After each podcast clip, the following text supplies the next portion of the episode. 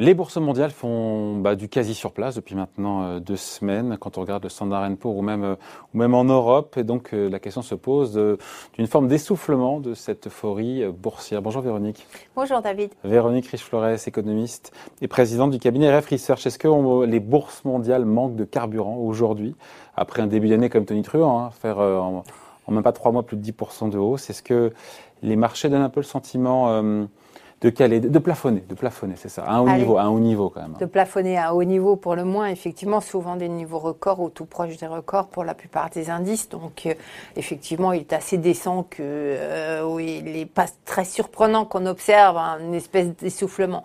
Après, euh, la question, effectivement, c'est est-ce que c'est juste une pause une, euh, dans un processus qui reste euh, haussier fondamentalement, ou est-ce qu'il y a un petit peu euh, quelque chose d'autre qui pourrait notamment euh, faire de cette consolidation, amener quelques surprises baissières et brouiller un petit peu les pistes.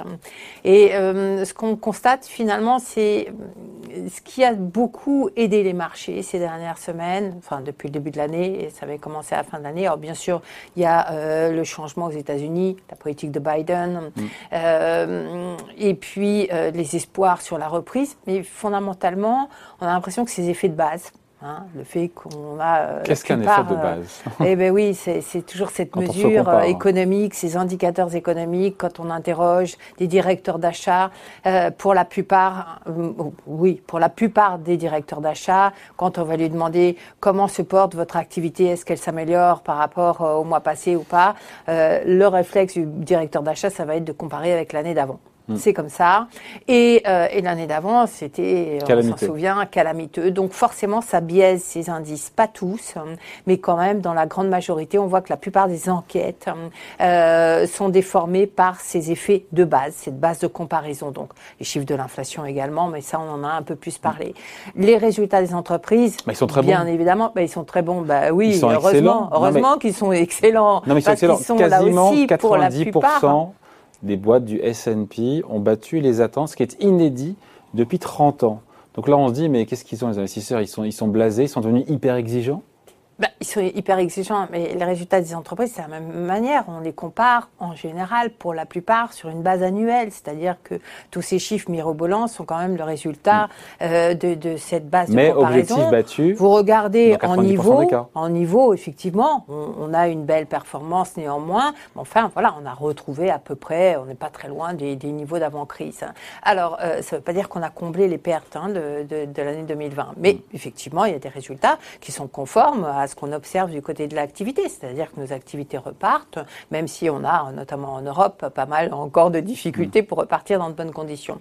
Mais ce qui est certain, c'est que euh, ces, ces indicateurs, de, je pense notamment au PMI, quand vous voyez que même Madame Lagarde cite les PMI des services comme l'indicateur de référence sur son scénario et la lecture de la conjoncture, elle pas tort. Euh, non, si, elle a tort. Euh, elle a tort parce que si PMI, ah, c'est complètement biaisé. biaisé. Ce sont, les, services, ce sont les services pour voir comment reprennent les services. Oui, mais non, mais on voit rien du tout. On voit rien. On voit juste le moral des, des chefs d'entreprise par rapport beaucoup à ce qui s'est passé l'année dernière. C'est cette influence des effets de base. Regardez là où on a les données, par exemple, notamment sur le plan industriel, comparer ces PMI à la production effective. D'accord? Et vous voyez le grand gap, l'énorme mm. gap qui est traditionnel, classique. À chaque fois qu'on a des gros chocs, effectivement, ces instruments ne mesurent pas bien. Ils surréagissent, ça? Et, Bien évidemment. Alors, ils surréagissent tant qu'on est dans cette phase où la comparaison est très favorable. Mm. Cette phase de comparaison annuelle, très favorable. Mais ça ne va pas durer éternellement. Rappelons-nous qu'au troisième trimestre de l'an dernier, on a eu un rattrapage post-confinement euh, assez général. En France, de, bonne, de mémoire, on a eu une croissance du PIB de 18%, qui est à peu près un petit peu au-dessus de euh, pas mal d'autres pays, mais qui est en phase, grosso modo, avec ce qu'on a observé au niveau mondial. Et, euh, et que ce troisième trimestre, là, le, celui de 2020, il va se comparer à celui de, de, pardon, de 2021, il va se comparer à celui mm. de 2020, et que résultat des courses, il faudrait faire beaucoup plus que ce qui attendu aujourd'hui. Ce sera là l'heure de vérité Alors, je ne vous dis pas que ce sera là l'heure de vérité. Ce qu'on constate, c'est que sur beaucoup, beaucoup d'indicateurs de conjoncture, le ZOO en Allemagne, cet indicateur auprès des, analystes, l'indicateur IFO, le, on est sur des pics, ce qui, a, ce qui était auparavant des pics cycliques. Hein. Ça veut dire quoi? Ça ne veut pas dire qu'on va baisser tout de suite, on peut stationner à ces niveaux-là. Mais si effectivement on a quelques euh, des convenus sur, je ne sais pas, une épidémie qui restera en place plus longtemps que prévu, sur euh, euh, des difficultés de Joe Biden à passer ses, programmes d'infrastructure ou quoi, c'est un terrain propice effectivement à décaler vers le bas. Et, donc on, a plus de chances de voir ces effets de base s'inverser hein, que, que l'inverse, ce qui est un facteur fragilisant. Ajoutons à cela ce qui se passe sur certaines bourses. Vous avez vu que le Nikkei L'indice japonais, donc la bourse japonaise, s'est retourné un petit peu plus brutalement que le reste du monde il y a déjà euh, quelques semaines et que ça a souvent été un indicateur avancé. Donc là aussi, et pourtant euh, la Banque du Japon est encore largement euh, présente, les indicateurs de l'économie japonaise sont plutôt nettement mieux orientés d'ailleurs qu'il y a à peine deux mois. Et donc, et donc, comment est-ce qu'on explique, ah, pardon je reviens au sujet, on est dans le sujet, mais comment est-ce qu'on explique cet essoufflement de, cette, de l'euphorie boursière? Bah, Comment est-ce que... On explique d'abord oui, elle est salutaire, évidemment. Quand on fait plus 10% en trois mois, on se dit qu'il va mieux que les choses se calment un peu. Mais D'abord, elle est effectivement euh, salutaire. Après, vous prenez quand même un certain nombre de paris sur l'avenir, comme vous investissez à ce point en bourse. Et au bout d'un moment, euh, une fois qu'on a pris des gros paris, on attend de voir. Hein, donc euh, que le jeu de, effectivement de la croissance, de la reprise se dessine et, et je pense qu'on est véritablement dans cette phase-là. On a déjà bien payé euh, des attentes mm. euh, plutôt sympathiques.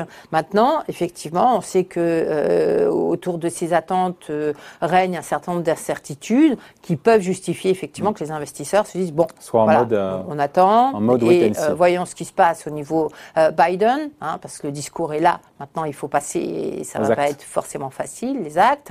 Au niveau de la politique monétaire, donc pour l'instant, euh, garantie quasi totale de la part de la Fed et de la BCE qu'on va continuer ça pourrait durer, vous a dit Eric Chanel. Euh, oui, et, et, c'est vrai.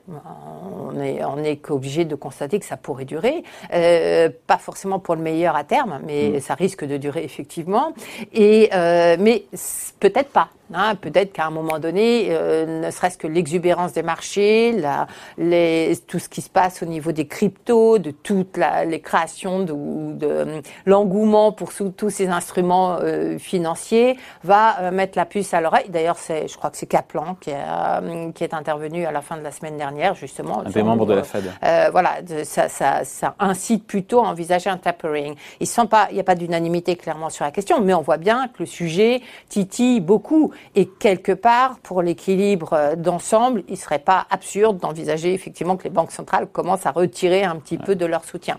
Donc tous ces éléments-là sont incertains. Pour l'instant, il n'y a pas de choc, il n'y a pas de, de déception, mais on voit bien qu'on pourrait avoir des déceptions à partir du moment où vous avez pris une telle avance. Et des investisseurs qui sont plus sensibles maintenant aux moins bonnes nouvelles, aux déceptions qu'avant. Potentiellement. de la cherté des marchés. On n'a pas cité non plus la question fiscale et la fiscalité des entreprises, qui est probablement un gros dossier. On a vu que les marchés étaient quand même bien sensibles sur cet aspect-là. Et là aussi, les les dés sont en train d'évoluer un petit peu. Enfin, le jeu mondial est en train d'évoluer probablement. Hmm. Après, il y a cet adage boursier que vous connaissez, sell in May and go away, évidemment.